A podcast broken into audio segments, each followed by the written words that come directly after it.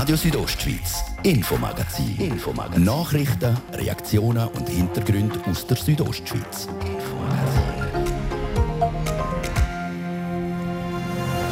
Drogenhandel, Menschenhandel, organisiertes Verbrechen. Die Mafia kennt praktisch jeder. Zuordnen tut man sie meistens nach Italien, aber es gibt sie auch vor unserer Haustüre. Ich kann heute sagen, dass gerade letzte Nacht zwei Personen im Kanton Graubünden im Auftrag vom Bundesamt für Justiz können festnehmen werden. Wir reden mit der Bündner Staatsanwaltschaft über die Mafia bei uns im Kanton. Nebst der Mafia geht es heute auch noch um Rekordwert. In Graubünden sind aktuell so viele Leute mit dem Coronavirus infiziert wie noch nie. Es sind über 1250. Also die Zahlen müssen deutlich zurückgehen für eine stabile Wintersaison. Der Leiter vom kantonalen Gesundheitsamt ordnet die aktuelle Corona-Situation für uns ein. Außerdem züchtet er ein Fazit zur nationalen Impfwoche, die zu Ende gegangen ist. Eins haltet er aber fest, gerade in Bezug auf die Patientinnen und Patienten, die wegen dem Coronavirus auf die Intensivstation müssen. Wenn wir einen einzigen so einen Fall mit der Impfung haben können verhindern können, dann lohnt sich das auf jeden Fall. Warum er trotzdem nicht ganz zufrieden ist. Das ist das Infomagazin bei Radio Südostschweiz. Im Studio ist Seraina Zinsli. Einen guten Abend.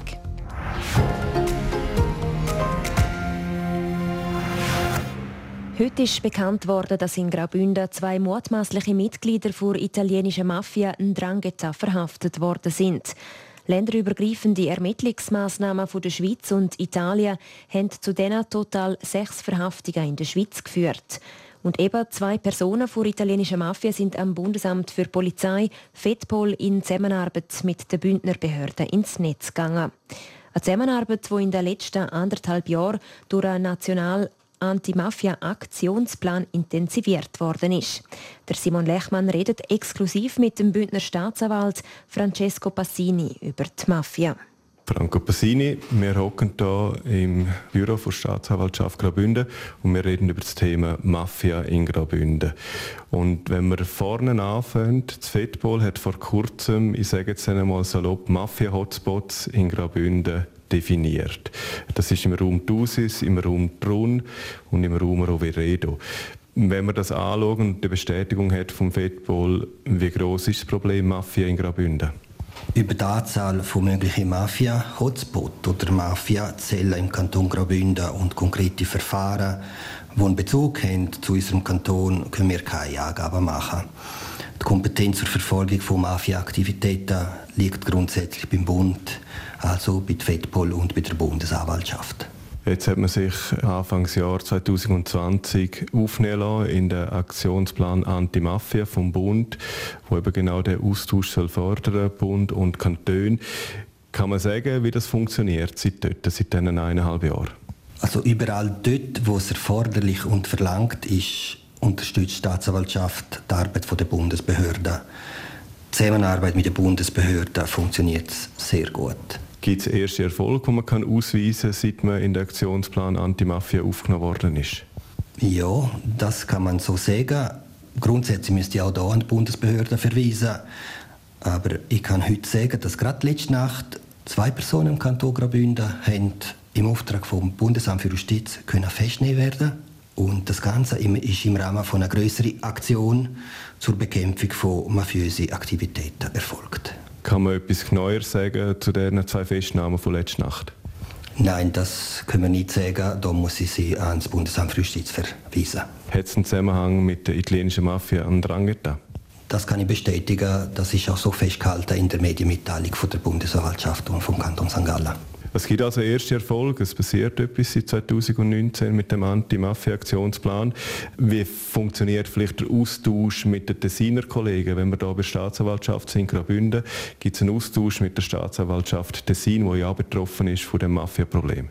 Also der Austausch äh, mit der Staatsanwaltschaft vom Kanton Tessin, wie im Übrigen mit den Staatsanwaltschaften von den anderen Kantonen und vom Bund, funktioniert reibungslos. Gibt es Spezialisten im Kanton Graubünden, von der Staatsanwaltschaft aus, vielleicht aber auch von der Polizei, die extra auf das Problem italienische Mafia geschult werden. Also dass man eben halt erkennt, dass äh, eine Gewalttat, eine Straftat, ein Vermögensdelikt im Zusammenhang mit der Mafia steht, was ja eigentlich noch schwierig ist, zum zu erkennen. Gibt es da Spezialisten oder werden dort die Leute äh, speziell darauf geschult?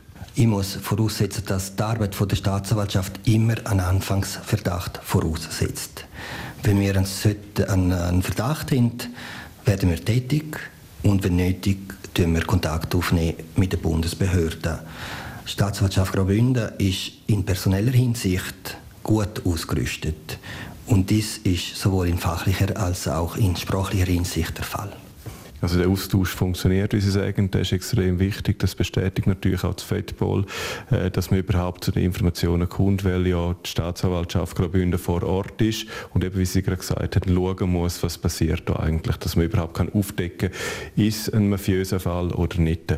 Ähm, Sie haben es jetzt gerade vorher angesprochen, man hat letzte Nacht können zwei Personen verhaften in Graubünden vor Andrangheta, vor der grössten italienischen Mafia, wo da vor Ort ist. Äh, weiter können Sie nichts dazu sagen.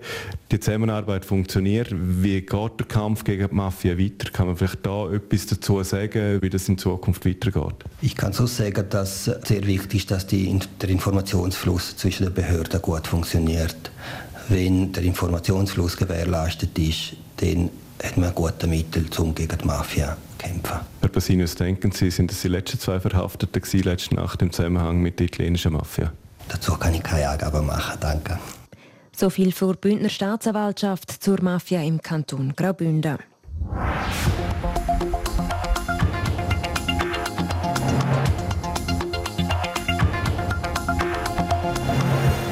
Es geht auf den Winter zu und die Corona-Fallzahlen in Graubünden sind hoch. Aber bevor wir jetzt gerade Panik schieben, schauen wir doch die Zahlen genauer an. Der Gian Andrea Akola hat sich dafür heute mit dem Leiter vom Bündner Gesundheitsamt, Rudolf Leuthold, getroffen.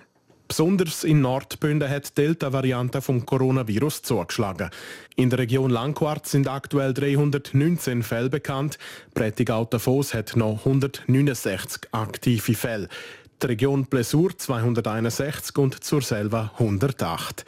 Insgesamt sind im Kanton zurzeit knapp 1200 Leute an Corona erkrankt. Die Fallzahlen sind in Graubünden so hoch wie noch nie in der Pandemie. Aber der Leiter vom Bündner Gesundheitsamt, der Rudi Leuthold, relativiert. Vergleichen können wir die Zahlen nicht mit denen von letztes Jahr. Schultestungen hat es dann noch keine gegeben, wie jetzt. Man hat dann zumal sogar erst gerade einmal mit dem Gedanken gespielt, überhaupt breite Tests zu machen. Da ist klar, dass jetzt die Fallzahlen mit Betriebs- und Schultestungen höher sind. Zum Teil sind es 20, manchmal sind es sogar 30 Prozent der positiven Fälle, die aus solchen Testen kommen und potenziell natürlich Kantonen, die nicht so testen, nicht erscheinen, aber trotzdem vorhanden sind. Also Unsere Hoffnung ist, dass die Spitze jetzt zwar stärker ist, aber dass wir rasch durchkommen als die Kantone, die deutlich weniger testen. Der Vergleich mit den anderen Kantonen hat der Rudi Leuthold angesprochen. Wer nicht breit testet, der findet logischerweise weniger Fälle, was aber nicht heißt, dass die dann nicht gleich vorhanden sind. Mit den Fortschritten der Durchimpfung der älteren Bevölkerung zeigt sich gemäss dem Gesundheitsamt zudem, dass Kinder und Jugendliche in der Schule weiter als Treiber der Pandemie wirken. Die jetzige Variante ist deutlich ansteckender. Wenn man das in einer Klasse hat, ein Kind hat, dann ist es sehr häufig so, dass es sehr viele weitere Kinder angesteckt werden.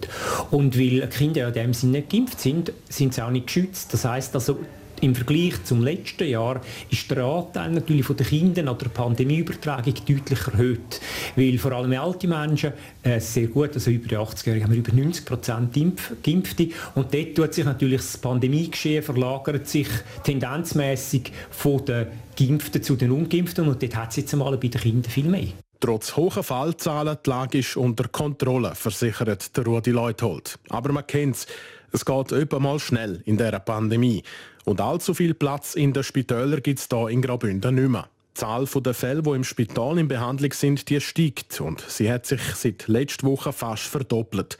Wenn es so weitergeht, dann käme man bei den Behörden in gut zwei Wochen nicht mehr darum herum, über verschärfte Schutzmaßnahmen zu reden.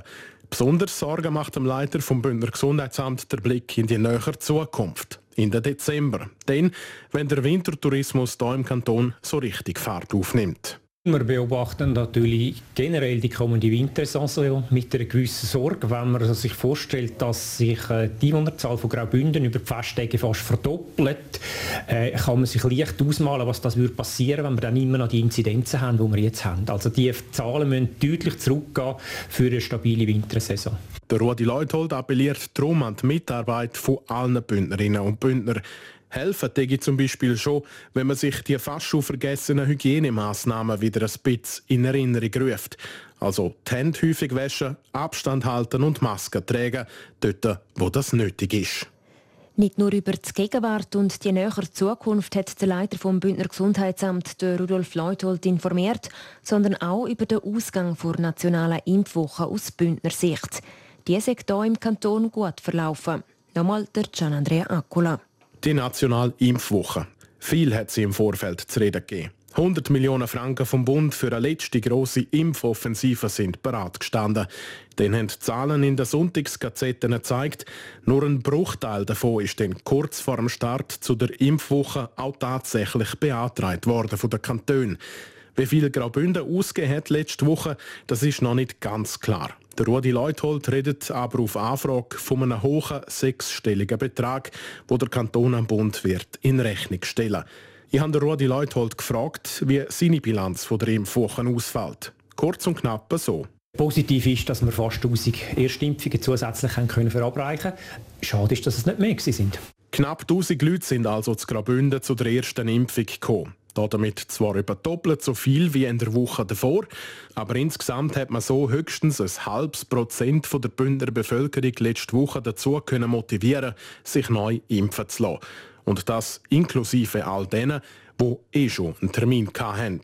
Im Vorfeld der Impfwoche hat es seitens Gesundheitsamt geheißen, dass die Impfwoche ein voller Erfolg sei, wenn man etwa 10.000 Leute erreiche. Das Ziel ist klar verfehlt worden. Trotzdem gibt der Rudi Leuthold zu bedenken, jede Impfung zählt und wenn man die Zahlen gehört hat, die vom BAG kommuniziert worden sind, dass man pro 150 Impfungen einen Spitalaufenthalt kann verhindern kann, muss man sagen, ja, das wäre der sieben Spitalaufenthalt durchaus positiv. Und die sieben Spitalaufenthalte, die hätten natürlich auch schnell einmal grosse Kosten im Gesundheitswesen zur Folge gehabt. Besonders, wenn es dann auf die Intensivstation müssen gehen die Impfung lohnt sich eigentlich immer. Wenn man sich vorstellt, dass ein Tag äh, Intensivstation und äh, also ein schwerer Covid-Verlauf äh, liegt fast drei Wochen auf einer Intensivstation. Da sind wir locker bei Geldern von 100'000 Franken. Wenn wir ein, einen einzigen so einen Fall mit einer Impfung haben können verhindern dann lohnt sich das auf jeden Fall. Aber selbst wenn man sich die Kosten, wo man jetzt in der Impfwoche ausgeht, mit ein paar verhinderten Intensivfällen an einem anderen Ort kann einsparen, dann kann man mit dem Ergebnis von der Impfwoche eigentlich nicht zufrieden sein. Noch immer sind keine 70 Prozent der Bündner Bevölkerung geimpft. Die Impfwoche dürfte im weiteren Verlauf der Pandemie nicht mehr als ein Strohfeuer bleiben. Ein kurzes Aufflackern vom Impftempo, während sich das über Monate betrachtet deutlich verlangsamt. Da ist auch der Rudi Leuthold Realist. Es hat sicher die einzelnen Leute noch überzogen, die, die noch zusätzlich gekommen sind. Ansonsten glaube ich, dass es jetzt auf tieferer Stufe weitergeht. Es wird auch ein bisschen abhängen von der pandemischen Situation. Wir sehen natürlich, wir haben stark steigende Fallzahlen jetzt wieder. Also wir haben in dem Sinne natürliche Immunität, die wir jetzt äh, parallel zum Impfen auffahren tut. Und da ist jeder Einzelne natürlich, fragt sich vielleicht jeden Tag, ja, soll ich, hätte ich noch doch besser, wäre es vielleicht nicht gescheiter gewesen, weil es könnte ja sein, dass ich krank werde. Auch wenn den Einzelne sich vielleicht aus dieser Motivation raus doch noch zur Impfung bewegen lassen, das Gros der Ungeimpften, das erreicht man so kaum. Die Herdenimmunität dürfte erst dann erreicht werden, wenn sich die meisten Ungeimpften einmal angesteckt haben. Die Impfung allein wird uns kaum mehr dorthin bringen allen Bemühungen der Behörden zum Trotz. Ob weitere ähnliche Kampagnen wie eine Impfwoche mit ganzen Haufen Geld dahinter künftig nochmal ein Thema werden, das darf bezweifelt werden. Der Bund hat für die nationale Impfwoche fast 100 Millionen Franken bereitgestellt. Der Kanton Graubünden stellt dem Bund zu seinen Massnahmen also weniger als 1 Million Franken in Rechnung.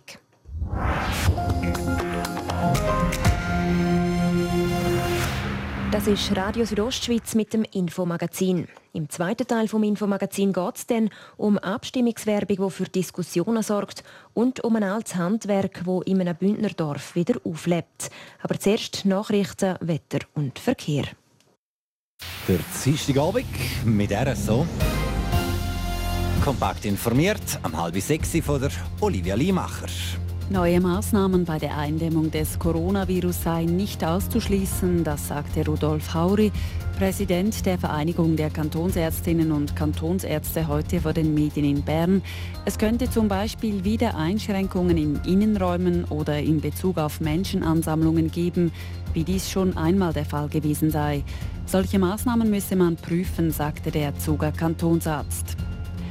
Die Spitäler im österreichischen Bundesland Salzburg schlagen Alarm, weil der Platz in den Salzburger Spitälern wegen der vielen Covid-Patientinnen und Patienten immer knapper werde, sei nun ein Team für allfällige Triagen zusammengestellt worden. Knapp 40 Prozent aller Gebäude in der Schweiz hatten Mitte letzten Jahres einen Glasfaseranschluss und damit superschnelle Datenverbindungen. Das geht aus einer Studie hervor, die im Auftrag der EU-Kommission und der Interessensvertretung Glasfasernetz Schweiz erstellt wurde. In der EU beträgt die durchschnittliche Glasfaserabdeckung knapp 43 Prozent und ist also etwas höher als in der Schweiz. Das österreichische Parlament hat die Aufhebung der rechtlichen Immunität von Ex-Kanzler Sebastian Kurz eingeleitet. Heute entschied der Immunitätsausschuss des Nationalrates einstimmig, dass der 35-jährige konservative Politiker nicht länger vor Korruptionsermittlungen geschützt sein soll. Die abschließende Abstimmung im Plenum soll am Donnerstag stattfinden. RSO Wetter. Viele Wolken und im Kurrital hat es dazu noch Hochnebel. Die Nacht fällt dann meistens bewölkt aus im Engadin. Wie auch in Südbünden dürfte es dazu noch nass werden. Schnee ist auch möglich und zwar ab rund 18, 1800 bis 2000 Meter. Morgen Mittwoch wird es dann vor allem dick bewölkt sein. in der Südostschweiz Regen gibt es, wenn überhaupt, nur ganz wenig. Und Tageshöchstwert in der Südostschweiz dann im Bad Ragaz 8 Grad. In St. Moritz gibt es 5 Grad und in Bivio gibt es 4 Grad. Verkehr. Präsentiert von der Züst AG in Chur. Ihre Fachmann für Dienstleistungen im Bereich Elektrowerkzeug. züstag.ch Jetzt ist es drei Minuten über halb sechs und das heißt, der Vierabendverkehr auf Churer Stadtgebiet, der ist in vollem Gang. Es kommt also wieder zu Staus und stockendem Verkehr in der Bündner Hauptstadt. Ist euch mal noch etwas aufgefallen hier in der Region? Dann geben wir uns das durch auf die Nummer 081 255 55 55. Kommt sicher und gesund an eurem Ziel an. Jetzt gebe ich zurück ins Infomagazin zur Serena Zinsli.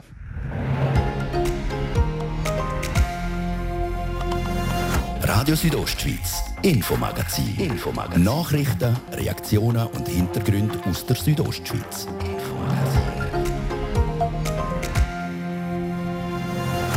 Wir haben es gerade vorher im ersten Teil gehört. Die Anstrengungen vom Bund in der Pandemiebekämpfung sind enorm. Und genau darum hat der ein oder andere ein bisschen komisch geschaut, wo in der Post einem bundesneuen Betrieb plötzlich Abstimmungswerbung gegen das Covid-19-Gesetz aufgeploppt ist. Wir haben bei der Post nachgehakt. Und dann machen wir sozusagen eine Zeitreise. Es ist ja ein altes Handwerk, das früher die Bauern gemacht haben, vor allem im Winter. Der Verein Köllerei Malanz stellt auf traditionelle Weise regionale Cola her. Wir sind vorbeigegangen und wollten wissen, wie das genau funktioniert.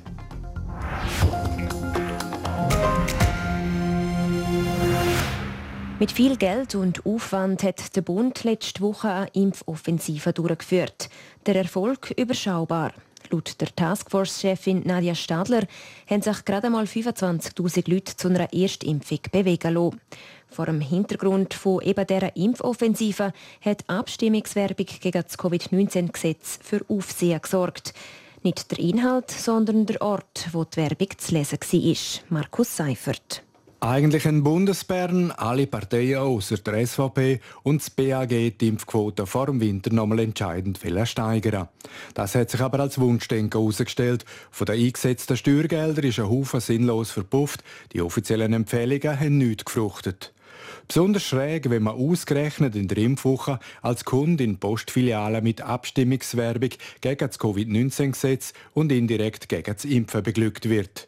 Post, ein sogenannter bundesnaher Betrieb, zu 100% Eigentum vom Bund, torpediert die Empfehlungen vom Bund? Das habe ich auch Post gefragt. So sieht das natürlich nicht, sagt der Mediensprecher Stefan Dauner. Ja, schau, die Post ist als bundesnaher Betrieb politisch eben gerade neutral. Das heisst, sie greift nicht ein. Die Postfiliale ist ein öffentlicher Raum, wie es zum Beispiel auch der Dorfplatz ist oder der Bahnhofplatz. Und ähm, Post wäre diskriminierend, wenn sie die antipolitische Werbung würde verbieten und wiederum andere würde zulassen. Wir haben ganz klar ein Gebot von Gleichbehandlung und aber auch ein Willkürverbot. Zudem ist die Post nicht verantwortlich für das, was auf dem Bildschirm in der Filiale laufe. Post stelle nur die Fläche zur Verfügung, heißt auf Deutsch, Post verdient Geld mit dem. Trotzdem, heiligt der Zweck die Mittel, ist das nicht unglücklich, wenn im Bundesbetrieb Werbung gegen die Interessen vom Bund, nämlich Bekämpfung von der Pandemie läuft? Nochmal der Stefan Dauner. Also image-schädigend wäre natürlich, wenn jetzt eine Post würde politische Position beziehen. Ähm, das hätte nicht viel mit Demokratie zu tun, wenn man nachher vielleicht würde, äh, äh, Covid-Gesetz-Befürworter äh, wiederum erlauben äh, zu werden. Das heisst, hier ist wirklich Gleichberechtigung äh, oder Gleichbehandlung ist hier sehr wichtig. Natürlich müssen Werbung in der Postfiliale Richtlinien erfüllen, aber das beinhaltet nicht politische Inhalt, sondern also Werbung darf nicht anstößig, diskriminierend oder verletzend sein. Das sind so die Hauptrichtlinien. Und dann haben wir natürlich zudem noch gewisse Richtlinien einfach von, von Inhalten, die wie ähm, nicht zulässig sind. Das sind zum Beispiel alkoholische Getränke, Tabakwaren und so weiter. Das ist etwas, was nicht zulässig ist, aber auch religiöse, pornografische Inhalte und so weiter. Dass sich Postkunden und Kundinnen trotz dieser Argumentation im falschen Film gefühlt haben, das kann der Stefan Dauner nicht bestätigen. Es hätte aber vereinzelt Reaktionen gegeben. Ja, es gibt Leute, die sich natürlich melden. In der Filiale eigentlich ein bisschen weniger direkt zu der, äh, im Gegenüber zum Beispiel mit Postangestellten. Äh, es gibt natürlich vereinzelt hier, hauptsächlich aber über Social Media. Das ist der Postmediensprecher Stefan Dauner zur Frage, warum die Post als bundeseigener Betrieb eine Werbeplattform für Gegner vom Covid-19-Gesetz bietet.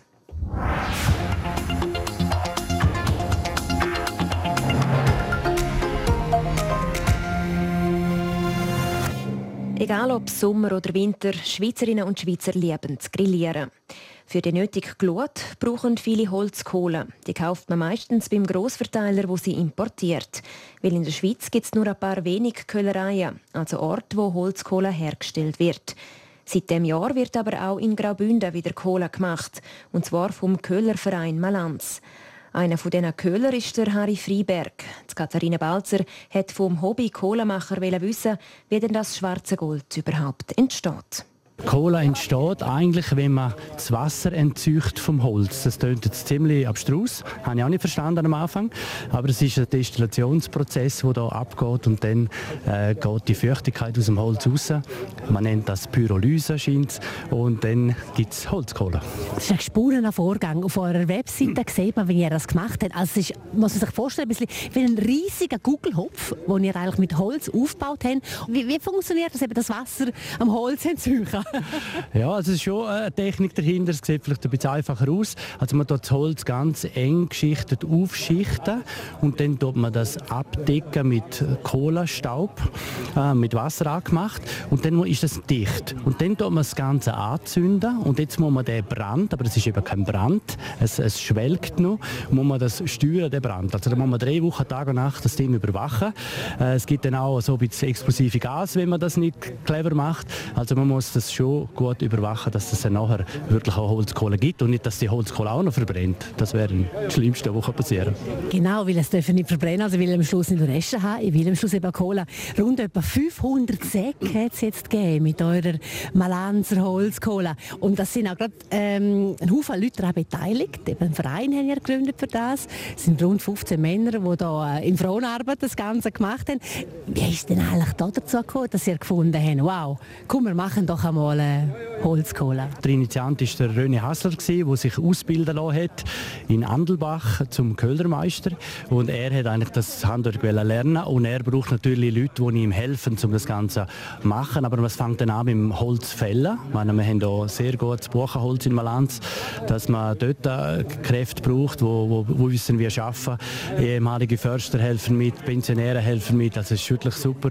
Und nachher muss man das Ganze aufbauen, man muss das dann überwachen. Es braucht doch ein bisschen Maschinen auch, die man muss bedienen und somit ist das eigentlich ja, nur mit einem Verein möglich. Und klar, der Kanton Graubünden hat uns dann die Bewilligung gegeben, wie auch gemeint Malanz. Das ist natürlich äh, die Voraussetzung für das Ganze. Sonst wäre es gerne gegangen. Am Schluss bleiben 500 Säcke Cola an 8 Kilo, also rund etwa 4000 Kilogramm Kohle haben wir jetzt Schluss. Der Aufwand ist ja enorm, was es braucht, um Holzkohle herzustellen. Ja, natürlich, aber das ist ja ein altes Handwerk, das früher die Bauern gemacht haben, vor allem im Winter, um einen Nebenverdienst zu haben. Sie haben dann im Winter ihre, ihre Hölzer verbrennt, sie haben dann aber eine Grube gemacht und das dort und mit Dreck zudeckt. Aber das ist ein Handwerk, das schon lange bekannt ist und Cola ist ein, ein wertvoller, wertvoller Stoff, den man, man überall brauchen kann und das äh, ist ja bewusst, dass wir das lernen wieder jetzt, oder? Und dass wir das praktizieren und das gibt es in Graubünden sonst nie mehr. Das ist nur noch in Malanz jetzt, der Köhlerverein, wo das praktiziert, das Handwerk. Der Harry Freiberg vom Köhlerverein Malanz. Die Holzkohle kommt bei den Leuten so gut an, dass der Verein jedes Jahr einen Meiler bauen und so regelmäßig Bündner Holzkohle produzieren will. RSO Sport. Präsentiert von Metzgerei Mark, ihres Fachgeschäft für Fleischspezialitäten aus Graubünden in Chur, Langquart und Schiers. Echt einheimisch. Metzgerei-mark.ch der Bund will Athletinnen und Athleten besser vor Erniedrigungen und Misshandlungen schützen. Olivia Limacher. Ja, Sportverbände und Politik wollen sich zusammen dafür einsetzen, dass vor allem Jugendliche im Leistungssport keine psychische und körperliche Misshandlungen mehr erfahren müssen. Das hat auch die Sportministerin und Bundesrätin Viola Amherd heute vor den Medien in Bern betont. Es müsse jetzt alles daran gesetzt werden, dass Missstände wie die im Leistungszentrum in Macklingen nicht mehr passieren. Das geht jetzt Schritt vor Schritt. Die unabhängige Meldestelle wird schon am 1. Januar 2022 in Kraft sein. Und das ist sicher schon ein gutes Mittel, das Eltern müssen wissen dass wenn irgendwo etwas feststellen, was nicht gut läuft, dass ich da kann euch daran wenden ohne dass negative Folgen müssen gewärtigen die Liste der geplanten Neuerungen die ist lang. So soll beispielsweise die Ethikkarte rechtlich verbindlich werden.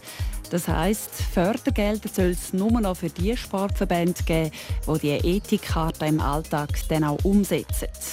Dann schauen wir noch zum Skisport. Heute ist bekannt worden, wer das Wochenende am Weltcup im finnischen Levi im Starthäuschen steht.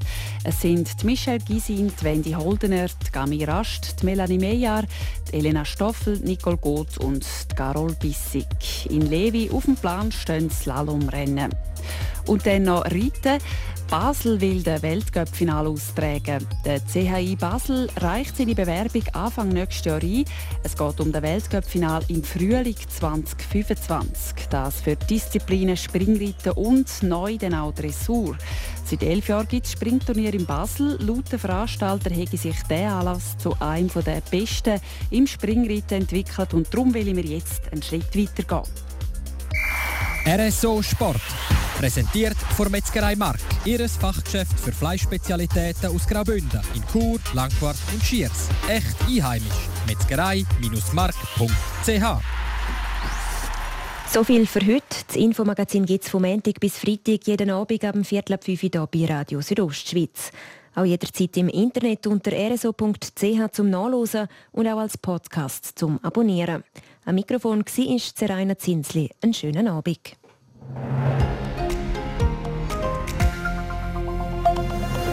Radio Südostschweiz, Infomagazin. Infomagazin. Nachrichten, Reaktionen und Hintergründe aus der Südostschweiz. Infomagazin.